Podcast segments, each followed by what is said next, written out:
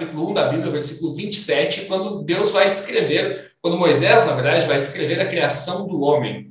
Aí a gente vai ver que uh, quando Deus vai, vai começar a criar o homem, vai se usar a, a, noção de que tanto o homem quanto a mulher foram criados à imagem e semelhança. Deus criou o homem à imagem e semelhança.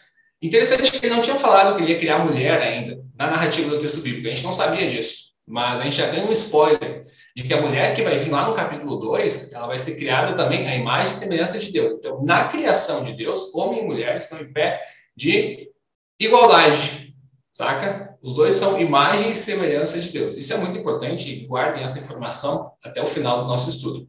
Uh, homem e mulher, o que quer dizer então essa, essa noção de imagem, né? O que, que significa, o, o, o que, que a gente pode entender quando se diz que Adão e Eva, o homem e mulher, foram criados à imagem e semelhança de Deus? Né? Essa noção de imagem e semelhança, é, carregava a ideia de representatividade. Ou seja, é, quando alguém falava, é, quando alguém falava que tal pessoa é sua imagem e semelhança, é, ela estava se, se comunicando a noção de representatividade, alguém que representa uma outra pessoa. Então, Adão e Eva, o, o homem e a mulher, o ser humano nesse mundo seriam os representantes de Deus na criação aqui, certo? Como se fossem os seus embaixadores.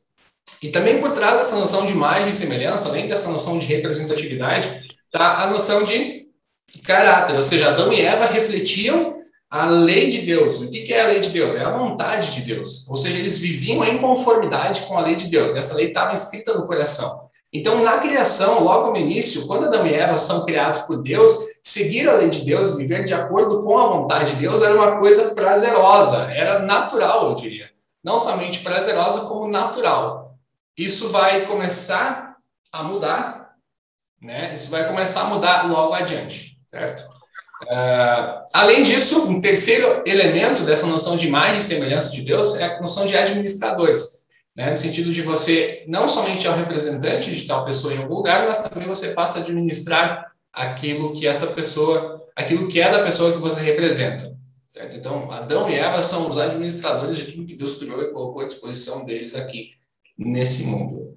Beleza? É, inclusive, é, Martinho Lutero, quando vai comentar sobre esse versículo, vai dizer o seguinte, né, que Moisés, que foi quem escreveu os cinco primeiros livros da Bíblia, junta os dois sexos e diz que Deus criou homem e mulher para indicar que Eva também foi criada participante da imagem e semelhança divina e do domínio sobre todas as coisas. Então, na criação, no estado original de criação do ser humano, Adão e Eva são iguais embora tenham diferentes funções diferentes, né? eles tenham, sejam ou desempenhem papéis diferentes dentro da criação original de Deus, certo? E aí a gente percebe isso quando a gente lê, por exemplo, o capítulo 2 de Gênesis, no próximo capítulo, onde a gente vai ler a descrição da criação da mulher.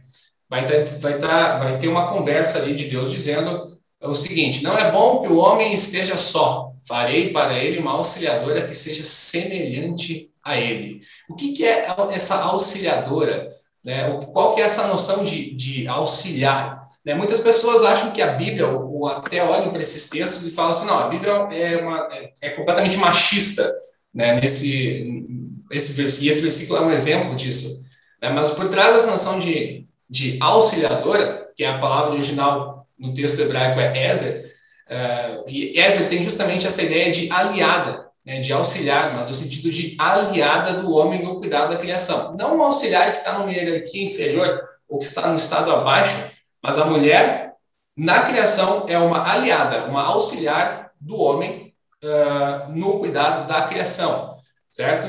Uh, apesar, os dois têm sim a imagem e semelhança de Deus, são iguais, né, perante de Deus, mas têm funções, têm papéis diferentes dentro da criação. Deus criou os dois assim desde o princípio. E interessante que essas funções e papéis na narrativa bíblica são complementares, ou seja, aquilo que uh, Adão e Eva fazem complementa as ações um, um do outro, certo? Também está por trás disso essa, essa noção de tornar-se uma só carne, também conversa com isso, né? o casamento e tal, tudo isso está relacionado.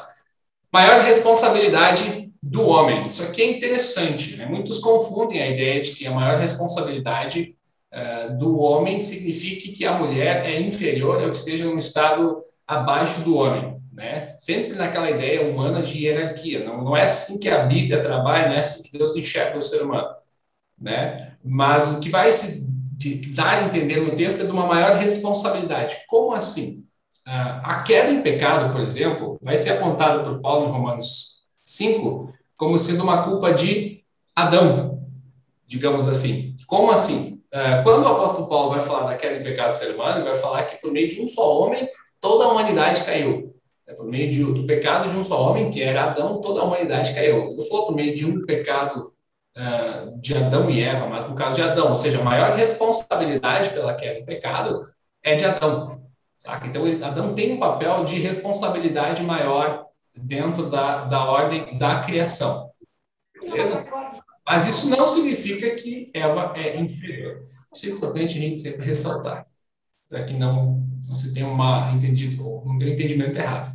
Mas muito bem, esses são os capítulos 1 e 2 que falam do ser humano, quando ele foi criado na sua essência. Mas no capítulo 3, a gente tem a desgraça acontecendo. A partir do capítulo 3, todo o restante da Bíblia é uma, uma narrativa a partir do pecado, da queda em pecado do ser humano. É o ser humano que cai em pecado e que, mas que mesmo em pecado recebe a promessa de Deus, a promessa de salvação. Né? E aí a gente vai ler lá em Gênesis 3,15, esse versículo aqui, bastante enigmático, que às vezes a gente não entende muito bem, vai estar dizendo o seguinte: uh, isso aqui é a primeira promessa de um Salvador. Tá? Então, logo depois da queda em pecado do ser humano, Deus promete o Salvador, promete a vinda de Jesus, promete o Messias, por meio dessa linguagem que é um tanto quanto enigmática. Ele vai falar o seguinte: porém, inimizade entre você e a mulher, entre a sua descendência e o descendente dela. Este lhe ferirá a cabeça e você lhe ferirá o calcanhar. Como é que tem Jesus aqui? da onde saiu Jesus nesse versículo? Como é que chegou a essa conclusão? O descendente da mulher é Jesus. Jesus nasceu da Virgem Maria. O descendente da, da, da serpente seria esmagado, então, uh, pelo descendente da mulher. Isso aconteceu na cruz do Calvário, quando Jesus derrotou a morte, o diabo, uh, e tudo isso com, a sua, com o seu sacrifício e sua ressurreição. Certo? Então, a, a, promessa de um Messias, de um libertador, de um salvador para esse grande problema da história da humanidade é, é já anunciada logo após o grande, logo após a queda. Certo? Isso é importante a gente sempre levar em conta também. Muito bem. A gente lê em Gênesis 6, 5 que a maldade das pessoas se multiplicou na terra. Né? E aí é interessante perceber o seguinte: o capítulo 3 de Gênesis fala que o pecado entrou na humanidade, tudo começou a dar errado. E se a gente seguir na história, se no capítulo 13 entrou o pecado, no capítulo 4 a gente já tem o primeiro homicídio. E aí a gente já vê a, o quão dramática é a situação do ser humano pós-queda em pecado. Saca? Isso é um, é um negócio bem, bem complexo da gente tentar entender e pensar.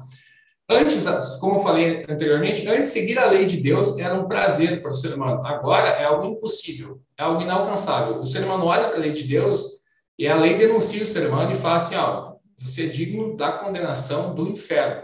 É isso que a lei de Deus mostra para o ser humano pós-queda em pecado. É, e toda a natureza do ser humano é pervertida. E aí o fato dessa mudança da lei ser algo prazeroso para algo dramático indica justamente o tamanho da corrupção que o ser humano passou uh, quando caiu em pecado. E a prova disso é que logo na sequência, né, a gente já tem o homicídio. No capítulo 7 a 10, né, a gente vai ter uh, a destruição de todas as pessoas do mundo. Né? Deus, a gente vai ler esse versículo em Gênesis 6,5. Né? Logo adiante, Deus vai falar que ele ficou muito, ou ele se decepcionou, ficou triste com a situação do ser humano e ele decide que vai acabar com tudo. Somente uma pessoa é fiel em meio a tudo isso. É, o pecado corrompeu completamente o ser humano, então deu errado, deu ruim, ele precisa dar um start no negócio, e aí ele acaba mandando uh, o dilúvio, né? E o capítulo 10 termina com a aliança de Deus com Noé. O capítulo 11, alguns anos depois, e a narrativa sugere isso, que alguns anos depois, quando a terra já havia sido povoada novamente, a galera e os descendentes de Noé se organizaram numa cidade né? E eles uh, resolveram que eles gostariam de chegar até o céu, gostariam de se tornar conhecidos por todas as pessoas, né? famosos e chegar até o céu. Por trás dessa ideia está, obviamente, aquilo que levou Adão e Eva a cair em pecado, que é o tentar ser como Deus, né? o grande pecado da humanidade, tentar ser como Deus. Esse empreendimento do, da galera lá de Babel vai ser frustrado, Deus vai descer, vai confundir, a galera vai espalhar por todas as partes do mundo, enfim, e esse, essa ideia, esse, essa ambição daquelas pessoas vai ser destruída. No capítulo 12, a gente tem um marco importante da história do povo de Deus no Antigo Testamento, que é quando Deus chama Abraão. E aqui começa um grande projeto, um grande projeto de trazer a salvação para a humanidade, de trazer Jesus para a humanidade por meio de um povo, ou de, na verdade, por meio de uma pessoa. Primeiramente, essa pessoa é Abraão, certo? Abraão recebe essa promessa, logo no versículo 2, né, de que de Abraão viria uma grande nação, de ti faria uma grande nação. Essa foi a promessa de Deus para ele, certo? Uh, Abraão teve seus filhos Isaac, e Isaac teve seus dois filhos, teve, seu, teve, teve seus dois filhos Esaú e Jacó, Esaú e Jacó brigaram, enfim, vocês conhecem toda aquela história, né? Jacó teve seus doze filhos, né? E Jacó foge de casa por causa da briga com o seu irmão, e quando ele vai retornar, ele acaba, durante o caminho do retorno até, até o encontro, reencontro com Esaú, ele acaba tendo uma luta com Deus, e nessa luta ele luta para ser abençoado, né? E ao final da luta ele consegue então aquilo que ele deseja, ele é abençoado. E por ele ter resistido a uma luta, uma noite toda de luta com Deus, com um anjo, né? Ele recebe o nome de Israel, e a partir daqui surge o nome Israel, o povo de Israel. Israel é a mudança de Jacó. Jacó passa de Jacó para, para Israel. Ocorre essa mudança aqui, né? E a partir daqui, então, surge esse termo. Mas muito bem. Jacó, então, teve seus 12 filhos. Isso aqui, guardem essa informação aqui também, que é bastante importante. Rubem, Simeão, Levi, Judá, Dan, Naftali, Gad, Aser, Issacar, Zebulon, José, e Benjamim. José é aquele que vai se destacar mais, né, de todos estes, por causa da história do José do Egito, né, a história dramática e traumática assim, que ele passou, foi vendido pelos próprios irmãos. No Egito, acabou se tornando governador, e aí a gente conclui o livro de Gênesis com a informação de que toda a família de, de Jacó, que agora se chamava Israel, vai para o Egito é, e lá se torna, lá prospera, é abençoada por Deus, né, e se torna uma grande nação, certo? Uma grande nação. Mas essa grande nação, que alguns acreditam ser de mais ou menos 2 milhões de pessoas, quando saíram do Egito, no Êxodo, é, durante muito tempo viveu em paz, mas acredita-se que depois de algum tempo, né, é, acabou, começou a ser escravizado. 400 anos depois, a situação do povo de Israel que chega no Egito como, com, com grande alegria e com grande festejo, por causa de tudo, de tudo aquilo que José havia feito em favor do povo de Israel. 400 anos depois, esse povo é escravizado e, por isso, Deus uh, vai enviar e vai chamar Moisés para que Moisés possa libertar essa galera que estava presa lá, uh, presa no Egito. Moisés, então, é enviado por Deus uh, para, para o Egito e lá ele conduz, então, toda a libertação, todo aquele processo uh, traumático e demorado das dez pragas e conduz então a libertação de toda a nação de Israel para, uh, para na sua caminhada, na sua jornada rumo até a Terra Prometida, certo?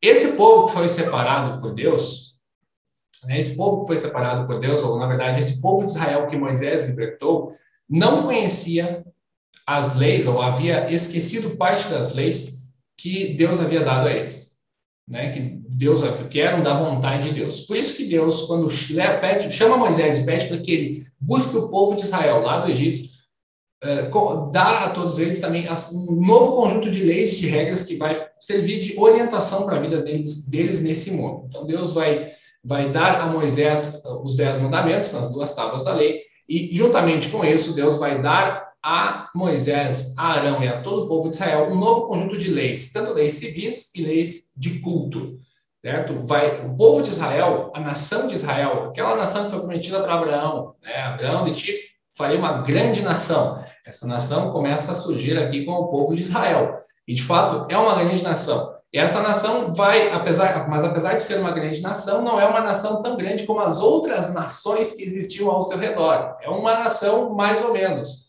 né, pequena, uh, em outras palavras. E essa nação vai servir de testemunho para as demais nações, porque vai receber um novo conjunto de leis, de regras, que vão diferenciar essa nação de Israel dos demais povos uh, que viviam ao seu redor. Esse conjunto de leis, leis civis, leis de culto, foram dados pelo próprio Deus. Deus também vai instituir um, um, um sistema de culto por meio de Arão e dos seus filhos. Né? Arão e seus filhos vão ser os sacerdotes, aqueles que vão cuidar dos sacrifícios do templo, basicamente do culto do Antigo Testamento. E todos esses, esses personagens uh, são, são, são instituídos por Deus, então, para para a adoração e para que ele se diferenciasse dos demais povos uh, do contexto. Das, dos doze filhos de Jacó, que se, se tornou Israel, né, de, uh, se formaram doze grandes tribos, ou doze grandes uh, povoados, certo? E essas doze tribos vão, vão, vão, vão ter funções, né, vão, vão receber terras, na, vão receber posses na terra prometida quando chegarem lá. Menos a, a, a, tribo de Levi, porque a tribo de Levi vai ser responsável pelo culto a Deus no Antigo Testamento. Arão e seus filhos vão ser os sacerdotes, e os levitas vão ser os auxiliares, então, dessa questão do culto a Deus. Uh, a história de Moisés né, dura durante todo, toda a peregrinação, digamos assim, do povo no deserto. Então, Deus liberta aquele povo por meio de Moisés, dá um novo conjunto de leis, de regras que vai diferenciar esse povo de todo mundo. Uh, e Moisés lidera todo esse povo durante 40 anos no deserto. A travessia, que essa viagem do Egito para a Terra Prometida, uh, calcula-se que duraria três meses. Mas por causa da desobediência do povo, inclusive da rebeldia do povo, o povo foi castigado e somente 40 anos depois o povo uh, entra na Terra Prometida. Moisés conduz e lidera o povo até esse momento. Quando está prestes a entrar na terra, na terra Prometida, Moisés vê a Terra Prometida, mas não entra nela. Ele morre antes e é sepultado por Deus. Quem assume a liderança do povo é Josué. E Josué então, vai ser um grande general um militar, alguém muito importante, que vai conduzir toda a, a, a conquista da Terra Prometida, né, por meio dos seus exércitos da destruição de grandes, de grandes cidades. Josué tinha uma missão muito importante, que era expulsar todos os povos que estavam ali, principalmente o povo caldeu, que era um povo que tinha costumes que eram totalmente contrários àquilo que Deus ensinava e àquilo que Deus defendia. O povo caldeu, por exemplo, oferecia sacrifícios humanos, coisas assim que eram completamente contrárias àquilo que Deus esperava e àquilo que Deus havia dado para o seu povo nas suas leis. Certo? Só que Josué não consegue terminar a sua missão de conquistar completamente a terra prometida. É, ele não, não, não tira totalmente os caldeus de lá. E isso é um problema, porque a partir daí começa a ruína de Israel. O povo de Israel começa a se misturar com aqueles povos que não haviam sido expulsos e começa meio que um sincretismo religioso, começa a rolar ali, começa a pegar costumes de um, de outro, e aí essa galera começa a, a se fundir e a se confundir, na verdade, e o Deus de Israel acaba sendo deixado de lado, e por isso o povo de Israel acaba sendo muitas vezes dominado, acaba sofrendo muito, e depois da morte de Josué, a gente vai entrar no período dos juízes. Quem eram os juízes? Eram líderes que surgiam nas tribos e que uh, conduziam a libertação do povo uh, do povo de Israel. E aqui a história dos juízes é interessante. É, você, você, até o livro de juízes em si dá um, uma sequência de estudos muito interessantes. Porque os primeiros juízes foram, digamos assim, os juízes mais fiéis ao povo, a Deus e que mais conheciam a Deus. À medida em que o livro vai avançando, você tem juízes que são cada vez mais infiéis ou que têm cada vez menos noção e conhecimento da vontade de Deus, da palavra de Deus e dos preceitos de Deus. E o livro culmina com uma história, uma, uma trágica história, uma guerra civil dentro do povo, dentro de Israel, né? o que mostra a completa desorganização, rebeldia, revolta uh, e abandono de Deus, que, e tudo isso é, é, é, resultante do abandono de Deus. Mas muito bem, vamos voltar na história aqui dos juízes. É, um dos primeiros juízes, ou na verdade uma das primeiras juízas, foi Débora. É, Débora, e aqui é importante, nós temos a primeira mulher no Antigo Testamento que vai ser protagonista né, pós-queda, em pecado, que vai ser protagonista uh, no meio do povo de Israel. Né? Débora significa abelha, isso tem uma abelhinha aqui no slide de vocês. Significa abelha. Débora foi uma importante líder do, do, do tempo ou do povo de Israel durante a época dos, dos juízes, certo? Uh, Débora diz na Bíblia que era uma profetisa, e profeta é alguém que fala no lugar de outra pessoa. Ela falava, obviamente, no lugar de Deus. Ela morava numa, numa colina e era uma juíza, ela julgava as questões do povo, e o povo buscava constantemente o conselho dela para que ela julgasse sim, as questões uh, das tribos de Israel. Uh, e o interessante dela é que ela realizou grandes obras, né, ela fez as grandes obras dela, se tornou conhecida e respeitada, sem se envolver de forma direta. Ela, ela direcionava as pessoas, ela direcionava os homens, os servos, né? E é interessante o contexto em que Débora vai é, exercer vai, vai exercer liderança sobre Israel. É, os homens, naquele contexto, estavam com medo. Né? Deus havia mandado o líder do povo de Israel, um líder, é, dominar uh, o exército de Cícero, né? só que ele estava com medo. Toda a liderança de Israel, todos os homens de Israel estavam com medo. Mas Débora se mantinha fiel à palavra de Deus, ela não tinha medo, não tinha temor, e se mantinha fiel àquilo que Deus, e confiava em Deus, e Débora acaba cobrando desses, desses líderes né, a, a confiança também e a ordem que Deus havia dado de atacar o exército inimigo. Né? Débora também foi uma mulher que conseguiu unir as tribos de Israel. Né? Ela uniu todas as tribos e esteve presente na vitória de Israel sobre Císera. Né? Esse é o rei, é, um comandante, na verdade, do, do rei de Jabim, que era uma das ameaças do povo naquele contexto ali do, do contexto ali da guerra entre os israelitas e os caldeus, certo?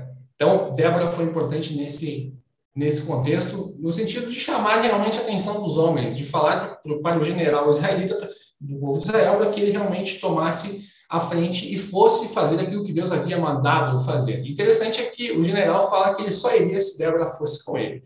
Débora falou: beleza, eu vou, mas o mérito da vitória não vai ser seu vai ser meu. E de fato foi. Débora é muito respeitada pelo povo de Israel.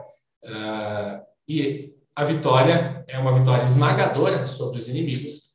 E tudo isso graças à fidelidade. E Raquel é um exemplo. Nesse, Raquel não, Débora é um, é um exemplo nesse sentido de fidelidade a Deus e da sua devoção a Deus. E o importante de Débora é que ela aconselhou o povo a permanecer fiel a Deus mesmo depois da vitória. Ela consegue Uh, a admiração do povo por ser uma excelente juíza, ela lidera o povo de Israel, ela chama a atenção dos homens que estavam com medo de enfrentar uh, o exército de Císera, e o mais importante de tudo é que, porque ela era temente a Deus, ela consegue aconselhar o povo de Deus a permanecer fiel a Deus após a vitória. Por que, que a história de Débora é importante em todo o nosso estudo? Talvez você deve estar pensando assim, tá, mas igual, como que Débora encaixa nesse contexto?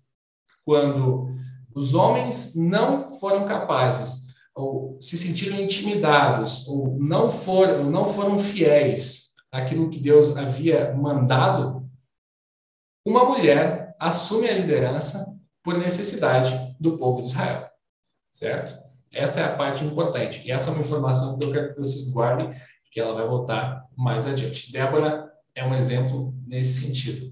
Outra mulher importante uh, que viveu nos tempos uh, dos juízes, né? porque os juízes viveram aí por, uh, por um longo período em Israel, e durante a época dos juízes, foi Ruth, a história de Ruth, né? Ruth com a sua sogra Noemi, né? uma história que demonstra a fidelidade de Deus, provendo um resgatador que garantiu para a família de Ruth perpetuar o nome entre o povo de Deus. Ruth é uma mulher importante que se mantém fiel à sua sogra, que casa com Boaz e que mantém uh, ou, que na verdade é inserida do povo de Israel. Ruth era do povo caldeu, mas uh, se mantém fiel e fala aquela frase famosa para sua sogra, né? O seu Deus é o meu Deus, né? E ela acaba se tornando então pertencente ao povo de Israel e mãe uh, de Obed. Obed vai ser uh, vai ser pai de Jessé e Jessé vai ser pai de Davi. Ruth é bisavó de Davi. E com a história de Ruth na Bíblia, a gente vai ser introduzido à história dos reis de Israel, né? que é quando o povo de Deus, depois dos juízes, estava em constantes guerras, né? depois da guerra civil que rolou depois dos juízes, né? Estava em constantes guerras ali. Uh, o sacerdócio nessa época, o templo já estava completamente bagunçado, des, desconstruído, né? Estava, uh, o povo havia se perdido completamente daquilo que Deus havia instituído lá no Êxodo. E aí o povo pede por reis, né? O povo pede que Deus mande ou que Deus coloque reis, assim como todos os demais povos. Deus o faz. O primeiro rei vai ser o rei Saul, depois vai ser o rei Davi, o rei Salomão, e aí segue toda, um, toda uma, uma genealogia, não, mas um, uma história de reis uh, que vão ser todos muito mal sucedidos durante o seu período de governo. Com raras exceções, a grande maioria dos reis do povo de Israel, do povo de Deus, acabam sendo péssimos exemplos. Péssimos exemplos do cuidado do povo de Deus. Mas muito bem. Saul, Davi e Salomão. Davi acaba sendo um rei, uh, um rei que se destaca. Né? E Davi acaba unificando todos, todas as tribos de Israel e é, e é para Davi que Deus promete uh, de, quem, de quem descenderia o Salvador, de quem descenderia que ele queria libertar toda a humanidade e também uh, iria cumprir a promessa que Deus havia feito a Abraão de formar uma grande nação, de trazer uma grande nação. Certo? Então, Davi acaba sendo um rei que se destaca, um rei muito importante, porque, apesar de ter cometido também os seus erros, Davi é um rei que se arrepende, que volta ao caminho de Deus. Ao contrário dos demais, né? Saul acaba se desviando, Salomão acaba se desviando, e todos os restantes, a maioria dos reis de Israel também acaba se desviando da palavra de Deus. Todo esse período dos reis de Israel vai acabar é, em, com o exílio na Babilônia. O interessante é que, depois de Salomão, o reino de Israel é dividido em duas partes: o reino do norte e o reino do sul, Israel e Judá. O reino do norte acaba sendo é, capturado pelos assírios, né? acaba sendo escravizado, derrotado pelos assírios. O reino do sul, um tempo depois, apesar de ter reis mais fiéis a Deus, acaba também sendo capturado e levado como cativo para a Babilônia. E é depois de todo o exílio na Babilônia que a gente vai ter uma história muito importante de outra mulher que nós já estudamos em algum outro momento aqui, vocês lembram?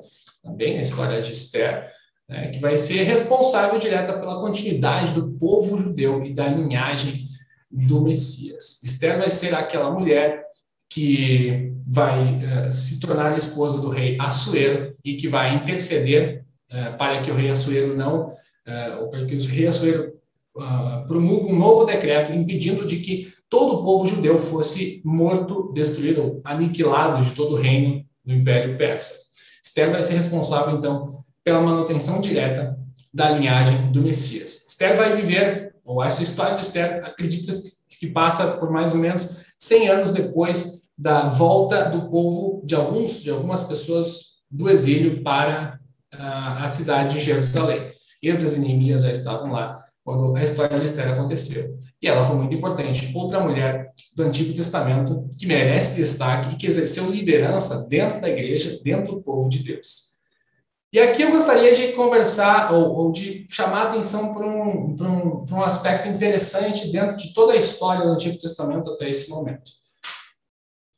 Percebam o seguinte, que a história e que o povo de Deus vai afunilando. Né? Você começa com a população, com toda a população que existia no mundo, como tendo um bom relacionamento com Deus, um relacionamento direto e de amor com Deus, Adão e Eva. Toda a população mundial estava uh, adorando e vivendo em conformidade com Deus. Era um prazer viver em conformidade com Deus. Só que depois do pecado, você percebe cada vez mais um distanciamento do povo de Deus de Deus. Cada vez mais vai se afunilando o grupo de pessoas que é fiel a Deus, que ama a Deus, que segue os preceitos de Deus e que continua seguindo ou continua fiel aos ensinamentos de Deus. E assim a gente chega, esse, esse vai, vai, vai se afunilando, né, e permanece somente um remanescente, um broto, como o profeta Isaías escreveu, todos, escreveu para todos nós. Virá um descendente do rei Davi, filho de Jessé, que será como um ramo que brota de um toco como um broto que surge das raízes, um remanescente fiel. O povo de Deus vai cada vez mais minguando. Apesar de a nação de Israel ser uma grande nação, ela se perde, ela se torna uma nação pequena, ela é uma nação que é escravizada, é uma nação que é incapaz de se defender contra outras grandes nações, militarmente falando, sem a ajuda de Deus. É uma nação que, à medida que o tempo passa, vai diminuindo, vai perdendo territórios, vai sofrendo grandes derrotas? Mas mesmo assim, em meio a tudo isso, em meio a todas essas histórias que nós vimos, e com a participação direta das mulheres, como por exemplo em Ruth e também em Esther, uh, nós chegamos até o remanescente, até o broto, que é Jesus. E perceba o seguinte movimento: se antes o funil, uh, se, a, se toda a história foi afunilando até Jesus, a partir de Jesus se aumenta novamente. Jesus, aquele remanescente fiel que é Jesus, faz com que toda a humanidade agora possa ser abraçada e possa ser colocada dentro da sua, dentro da, da graça de Deus, dentro da igreja de Deus, possa fazer parte da grande igreja de Jesus certo? Jesus é aquele que une todas as pessoas e que abre o leque, digamos assim, para toda a humanidade. Interessante pensar sobre isso. E dessa forma a gente encerra esse primeiro bloco, essa parte em que nós temos, que nós olhamos para todo o Antigo Testamento, toda a história do povo de Deus, dando ênfase, obviamente, aqui à contribuição das mulheres e percebendo principalmente como o pecado afetou a relação entre o ser humano e como o ser humano acabou se afastando de Deus. Mas muito bem, assim nós vamos para o segundo bloco, onde a gente quer olhar agora para Jesus e para as mulheres uh, nos tempos de Jesus, nos dias de Jesus, certo? Como é que era a mulher, como, como a mulher era vista, qual era o papel da mulher no contexto social e religioso nos dias de Jesus? Era bastante limitada. A presença da mulher no ambiente social e religioso estava limitada. Né? O templo era dividido em partes, ou seja, os homens oravam em uma parte, ou, faziam o seu culto em uma parte, as mulheres em outra, né? os sacerdotes leigos também, então existia uma diferenciação, uma separação, né? a presença da mulher nesse contexto era bastante limitada, o contexto social também sofria limitações, né? e aí a gente percebe, e aí surge o ministério de Jesus como sendo uma outra, como trazendo uma revolução para esse contexto, um contexto que era um pouco exclusivista, com Jesus passa a ser bastante inclusivo. Né? O ministério de Jesus vai ser um ministério inclusivo. Ele vai incluir as pessoas que muitas vezes estavam à margem, né? que estavam, uh, eram colocadas do lado da sociedade, tanto pelas pessoas ricas como pelas pessoas pobres. certo? Jesus acolhe tanto pessoas ricas como pessoas pobres pessoas que estavam à margem e que não tinham condições financeiras, com pessoas que estavam com ótimas condições financeiras e que também eram acolhidas, amadas e cuidadas por Jesus. Um exemplo disso é Zaqueu. Né? Jesus inclui os pecadores, as crianças, os, lepro os leprosos, os pobres e as mulheres, principalmente no culto e no trabalho, no serviço da igreja. Isso é importante uh, para o nosso estudo e a gente vai falar mais sobre isso. Como é que Jesus percebia ou como é que a gente sabe que Jesus tinha um bom relacionamento com as mulheres? Tem vários exemplos disso. Mas eu gostaria de comentar sobre três aqui com vocês. O primeiro deles é Jesus e a mulher hemorrágica, né? Que é uma mulher que tá, Jesus estava passando com a multidão, Jesus sempre cercado de gente, né? A galera sempre ao redor. E aí tem aquela mulher, tem a mulher que está com hemorragia há muito tempo, que ela vai se esgueirando ali por meio da multidão, toca na capa de Jesus e é curada imediatamente. Jesus percebe de quem tinha saído o poder, que tinha saído o poder dele, e ele quer saber quem tocou ele, certo? E aí era aquela mulher. E a atitude de Jesus naquele momento é uma atitude de bastante amor e de acolhimento. Ele chama ela de filha, né? A sua oferta salvou. É né? uma atitude bastante amorosa naquele contexto.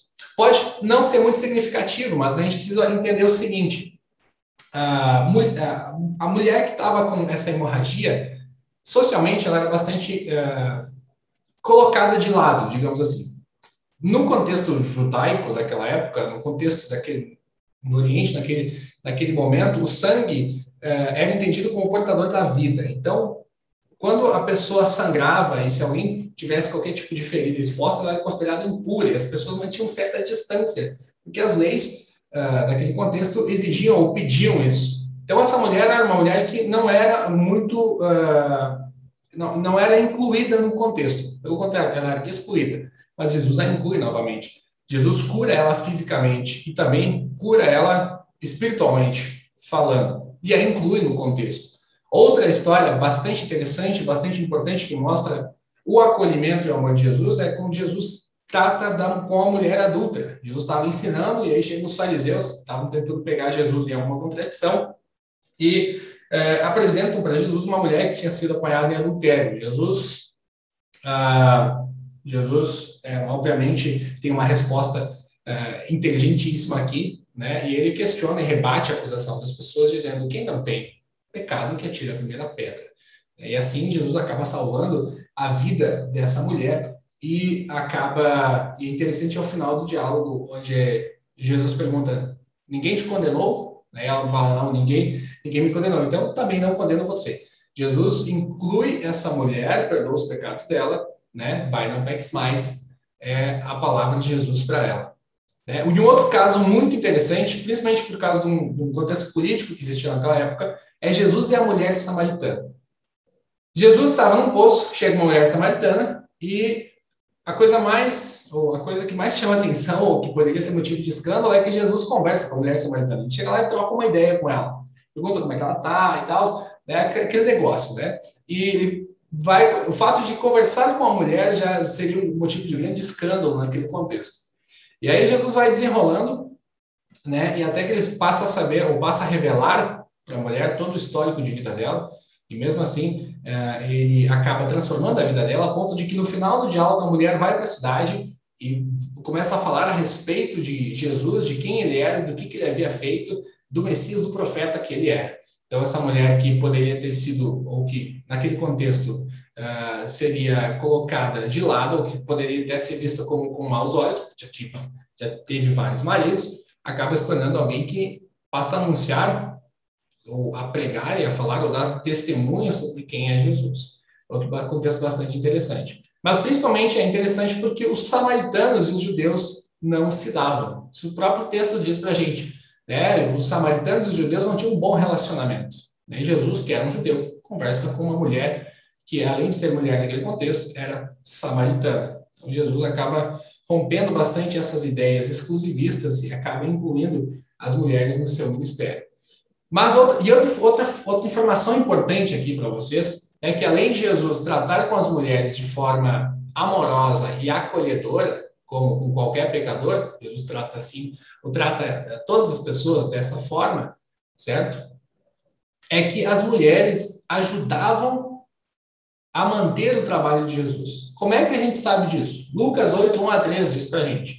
Lá é o seguinte: Algum tempo depois, Jesus saiu e viajou por cidades e povoados anunciando a boa notícia do reino de Deus. Os doze discípulos foram com ele e também algumas mulheres que haviam sido livradas de espíritos maus e curadas de doenças eram Maria, chamada Madalena, de quem tinha sido expulso os sete demônios, Joana, mulher de Cusa, que era alto funcionário do governo de Herodes, Susana e muitas outras mulheres que, com seus próprios recursos, ajudavam Jesus e os seus discípulos. Jesus era seguido por várias mulheres que financiavam, né, financiavam o trabalho de Jesus e dos seus discípulos. Ou seja, Jesus tinha seguidoras né, que, que o acompanhavam. E isso, por si só, já é também romper um pouco com o contexto social, já também era motivo de escândalo, porque os rabinos naquele contexto não permitiam que mulheres fossem discípulas, né, ou apóstolos, apóstolas, a gente vai falar mais a gente, mas nesse caso seriam apóstolas, né, o contexto não permitia isso, né, que, que, que um rabino tivesse seguidor, seguidores, somente seguidores? E Jesus acaba rompendo com esse contexto né, quando tem mulheres que o acompanham, que o seguem e que o financiam no seu trabalho juntamente com ah, os, seus, os seus discípulos. O outro texto que dá a entender isso, ah, nos dá a entender que as mulheres financiavam o trabalho de Jesus e que o acompanhavam, principalmente o seguindo, é o texto ah, lá de Mateus 27, quando a gente lê alguns momentos antes da morte de Jesus, onde está escrito o seguinte: Algumas mulheres estavam ali olhando de longe. Eram as que tinham acompanhado Jesus desde a Galiléia e o haviam ajudado. Entre elas estavam Maria Madalena, Maria mãe de Tiago e de José, e a mãe dos filhos de Zebedeu. Então, as mulheres estão presentes no ministério de Jesus. Elas acompanham Jesus, uh, o auxiliam, o financiam, né? e o interessante é que na crucificação de Jesus, você só vê as mulheres presentes naquele contexto. né? E também são as mulheres, e é uma mulher a primeira a ver Jesus ressurreto, certo? No, no terceiro dia, no domingo de manhã. Então tem todo, todo esse relacionamento próximo de Jesus com as mulheres no contexto. Mas e as apóstolas? Né? Apóstolas. E antes de falar sobre as apóstolas, a gente precisa estudar um pouquinho, entender o que é o termo apóstolo. Né? Ele do grego apóstolos, né? que literalmente significa enviado. E aí tem algumas curiosidades sobre essa noção de apóstolo. Né? É atribuído aos dois discípulos de Jesus e a Paulo. Né? Paulo, que é alguém que é nascido fora do tempo, a gente vê lá em 1 Coríntios 18, 8. Ele mesmo disse que ele é alguém que foi chamado por Jesus depois de um tempo. Certo? Jesus tem os seus doze, doze discípulos ou doze apóstolos, né? E o nome é atribuído para eles. Mas não somente para eles, né? Timóteo também é chamado de apóstolo, né? entre outros aí do Novo Testamento são chamados de apóstolos. Apóstolos também, ou apóstolo é um termo uh, que é usado para qualquer pessoa que vai pregar a palavra de Deus, uh, a palavra cristã, em um lugar pela primeira vez.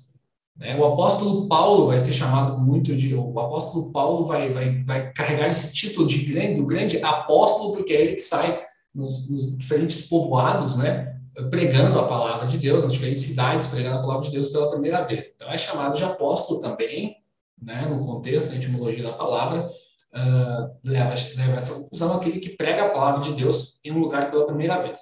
Quando na Bíblia aparece só apóstolo com o A maiúsculo na frente, né, está se referindo geralmente a Paulo. Paulo era o apóstolo, tudo que a gente falou, né, que viaja para os diferentes lugares, diferentes locais, pregando a palavra pela primeira vez. Muito bem, mas a noção, enfim, a expressão apóstolo é usada pela, de forma majoritária uh, aos doze discípulos, que eram todos homens. Né? Jesus chama doze discípulos e esses doze são homens, né? E a noção de apóstolos está bastante ligada ligada a eles, mas não somente a eles, tá? também outros personagens da, do Novo Testamento, certo?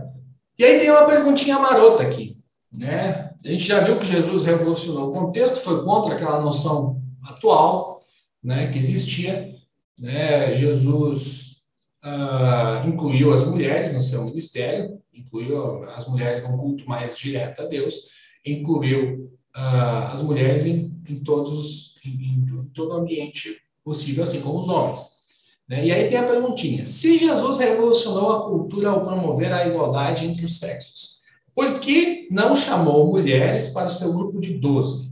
Né? Se Jesus já incluiu todas as mulheres no contexto, por que, que ele não aproveitou já e já que ele estava quebrando paradigmas, né, ou, ou revolucionando o seu contexto, ou sendo revolucionário, a gente pode usar esse termo também, naquele, naquele, naquele momento, por que, que ele já não, não foi além, um pouco além, colocou mulheres entre os doze, entre os doze apóstolos?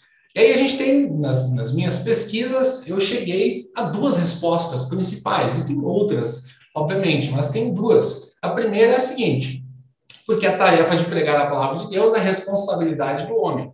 Jesus manteve o sacerdócio masculino. Lembra quando eu falei anteriormente que Uh, Deus, quando escolhe o povo de Israel, dá para eles leis civis e leis ligadas ao culto, e coloca Arão como sacerdote de todos os seus filhos. Então, uh, o, o sacerdócio passou a ser exercido desde aquele momento até os dias de Jesus, sempre por homens.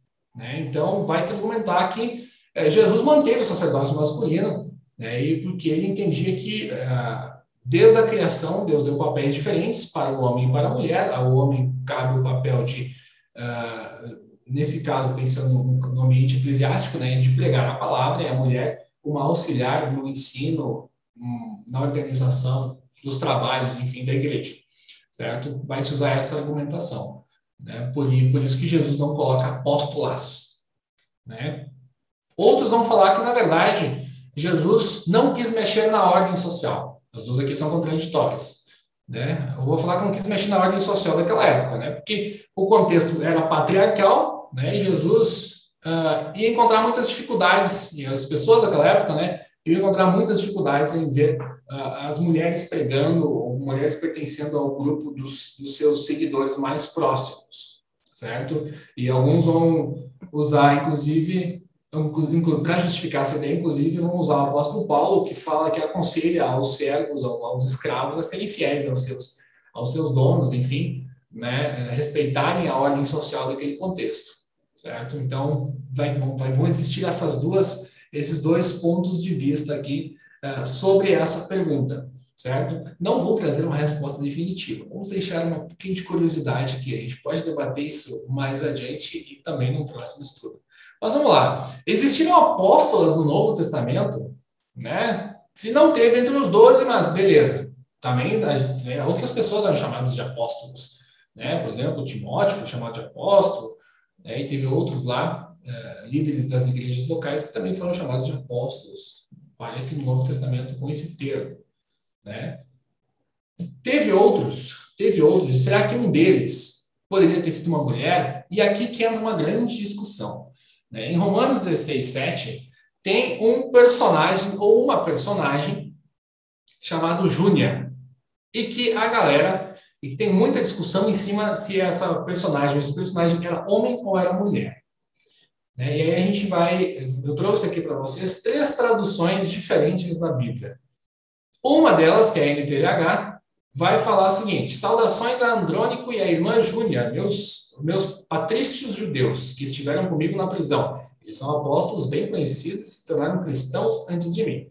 A nova a NTLH, né, nova tradução da linguagem de hoje, vai cravar que era uma mulher, irmã Júnia, uma apóstola, né, bem, bem, bem vista aí pelos apóstolos. Na verdade, é uma, alguém que era muito bem, bem quista e bem valorizada e bem vista pelos apóstolos. Né? Uh, a nova Almeida atualizada vai, vai se manter bem fiel à, à nova Almeida revista e atualizada. Né? Vai tratar como o Júnias como sendo um masculino, dá a entender que seja, dando a entender que seja alguém, que seja um homem. E a Bíblia de Jerusalém, né, que é a, Bíblia católica, também vai por esse lado, como sendo um homem. Né? Júnias seria um homem. Né? E aí a gente pode recorrer aos antigos, por exemplo, a gente pode recorrer aos antigos, aos, à igreja primitiva, digamos assim, né? A, a galera da igreja primitiva. Aí a gente vai ter, por exemplo, Epifânio, né? bispo de Salamina, em Chipre, que vai falar que Júnias, de Romanos 16, 7, era um homem que veio ocupar um cargo de bispo de Apameia. Esse, esse Epifânio aqui, né? Esse Epifânio viveu no século IV, se não me engano, vai nascer no início, no início do ano 300 e vai morrer no ano 400, no início do ano 400. Ele vai atingir uma idade uh, longa, de 93 anos, se não me engano. Uh, então, é alguém que viveu relativamente próximo aí aos acontecimentos, né? 200 anos o afastavam uh, do, dos acontecimentos da, de Jesus, de, de todo o seu ministério. Epifânio era da região da Judéia, inclusive. João Crisóstomo também, que é daquele contexto, basicamente contemporâneo de, de Epifânio, ele vai é, morrer alguns anos depois, né? É, vai ser contrário a Epifânia. Ele vai falar que Júnias, na verdade, era uma irmã notável aos olhos dos apóstolos. Então a gente tem um que diz que é homem, outro diz que é mulher. E aí tem essa discussão muito grande na igreja. Ninguém sabe ao certo. E o problema é o seguinte: Júnias, ao que tudo indica, era um nome tanto de homem quanto de mulher. E o apóstolo Paulo não, não colocou um gênero, não especificou um gênero aqui né, em que ele usou uh, o nome Júnias para descrever esse descrever esse personagem importante. Se era homem ou mulher, a gente não sabe. Tem essa possibilidade, né? E aí a igreja discute isso até os dias de hoje, certo? Uh, um pequeno texto aqui para polemizar um pouquinho também a discussão, e assim a gente já vai indo para os finalmente do nosso, do nosso estudo, é o texto de Gálatas 3,28, que vai falar que todos nós somos um em Cristo, né? Desse modo, não existe diferença entre judeus e não judeus, entre escravos e pessoas livres, entre homens e mulheres. Todos vocês são um só por estarem unidos com Cristo Jesus. Certo? E aí muitos vão usar esse texto, por exemplo, vão falar assim, ó, tá vendo aqui, não tem homem e mulher, perante Deus somos todos, somos todos um, né? E Jesus acabou com essa divisão, né? Nós voltamos agora lá pra, para, para o paraíso, né? Onde não existia, então, quem vai por esse lado uh, acredita que a ordem da criação, que essa noção de, de homem e mulher serem criados com papéis diferentes, eh, ela não ela não está relacionada com, com o contexto atual da igreja. Jesus é alguém que passa por cima disso tudo, certo? E, e que nos liberta realmente para vivermos a nossa individualidade, a nossa imagem e semelhança uh, de forma direta com Deus, certo? Então, vai se falar o seguinte, que mulheres podem exercer os mesmos cargos e funções na igreja, né, a partir desse texto. Todos iguais, né, somos livres, né? Então, tem a mesma, pode exercer a mesma função na igreja, de apóstolo ou de discípulo, de pregador ou de alguém que conduz o ensino da igreja. Uh, outros vão rebater essa interpretação do texto uh, olhando para o contexto da carta. O contexto de, de, em que Paulo escreve a carta aos Gálatas é o seguinte: a igreja da Galácia estava confundindo um pouquinho a justificação pela fé. Eles achavam que eles precisavam fazer algumas coisas para serem salvos. E o apóstolo Paulo vai falar: não, a salvação para todos é única e exclusivamente por causa da fé em Jesus. Basicamente é isso, né? A principal treta que estava rolando lá na igreja da Galácia. E então, a partir desse contexto, vai se olhar para esse texto de Gálatas 3:28 e vai falar o seguinte: esse texto não está falando do, do desempenho de papéis na igreja ou na família. Ele não está dizendo que uh, os papéis e as funções que são desempenhados pelo homem e pela mulher foram, uh, digamos assim, abolidos, ou exterminados, ou retirados. Né? Mas ele está falando justamente da nossa posição diante de Deus. Ele está falando que tanto o judeu quanto o gentil, o escravo contra o livre, o homem contra a mulher, todo mundo. Não interessa se você está num cargo elevado ou num cargo abaixo. Todos são salvos única e exclusivamente por meio da fé em Jesus. Então, tem essas duas diferenças aqui da interpretação dos textos também, certo? A galera vai usar esse texto aqui é, para. e vai debater muito em torno disso, certo? Mas e a nossa igreja? Como é que a gente olha para essa questão? É, como é que a gente olha para essa questão? Como é que nós entendemos? Homem e mulher são imagens e de Deus, iguais, mas com funções diferentes e complementares. Né? Nós cremos, ensinamos e confessamos isso. Né? A ordem da criação. Uh, a ajuda da mulher é essencial para o crescimento da igreja. Né? É essencial. Né? Não é imprescindível. Não tem como, não tem como você, você pensar em igreja hoje sem a ajuda das mulheres. Né? A igreja teria, teria acabado muito tempo. Outra coisa, mulher deve auxiliar no ensino da palavra. Nós entendemos que a mulher sim pode ensinar, então não só pode, como deve ensinar a palavra aos seus filhos na igreja, no contexto onde ela estiver e sempre que possível, que Deus permitir, ou que Deus proporcionar a oportunidade. Uh, mas por que, que, então, se a gente entende isso, por que, que a gente não tem pastores na IALM? Essa aqui é uma pergunta bastante uh, interessante. Por que, que, a gente não tem pastores na IALM? Uh, ah, por causa de todos esses argumentos, por causa da ordem da criação, né, os responsáveis pelo culto antigo testamentário de todos os homens, Jesus não chamou apóstolas, né, entre outros argumentos nós usamos, entre outros, outros textos, mas é importante ressaltar aqui que existem vários outros textos, outros textos é, em torno dos quais existe muita discussão, que eu não trouxe aqui, porque senão o nosso estudo ia ser interminável. Já estou falando aqui uh, uma hora, né, e a gente poderia passar muito mais tempo falando sobre isso, né, poderia falar tranquilamente mais duas ou três horas só sobre os textos das polêmicas que, que existem em torno deles. Né? Outros textos é, falando especificamente sobre o ministério feminino na igreja. O que, esses argumentos que eu trouxe aqui são, na sua maioria, argumentos do contexto, né? que, partem, que fazem uma leitura a partir do contexto. Existem outros argumentos ainda uh, que uh, são, são levantados. E se vocês desejarem, a gente pode olhar esses textos pontuais, no texto de Atos, no texto de Coríntios também, que fala sobre a questão do Ministério Feminino, no próximo estudo. Hoje a gente se dedicou a olhar exclusivamente para a noção de apóstolas. Por que, que não tem apóstolas? Daí a gente tentou fornecer uma explicação a partir do contexto, uh, do contexto histórico e também a partir de argumentos teológicos, obviamente. Né? Mas o mais importante sobre essa pergunta, por que nós não temos pastores na IELB? Eu poderia dizer para vocês que essa é uma questão que ainda está em aberto. Né? Na verdade, já está, já está decidida, nós temos isso na nossa confissão, mas é aberto no sentido que nós estamos debatendo. É uma questão teológica que está em debate na igreja. Certo? Ela retornou ah, depois de algum tempo, de novo, ela tinha sido debatida nos anos 70 e agora ela está sendo debatida novamente ah, dentro da igreja. Certo? E uh, é isso, né, meus queridos? Espero que ninguém tenha eh, pegado no sono antes da hora. Né? E era isso que eu tinha preparado para a nossa conversa hoje à tarde.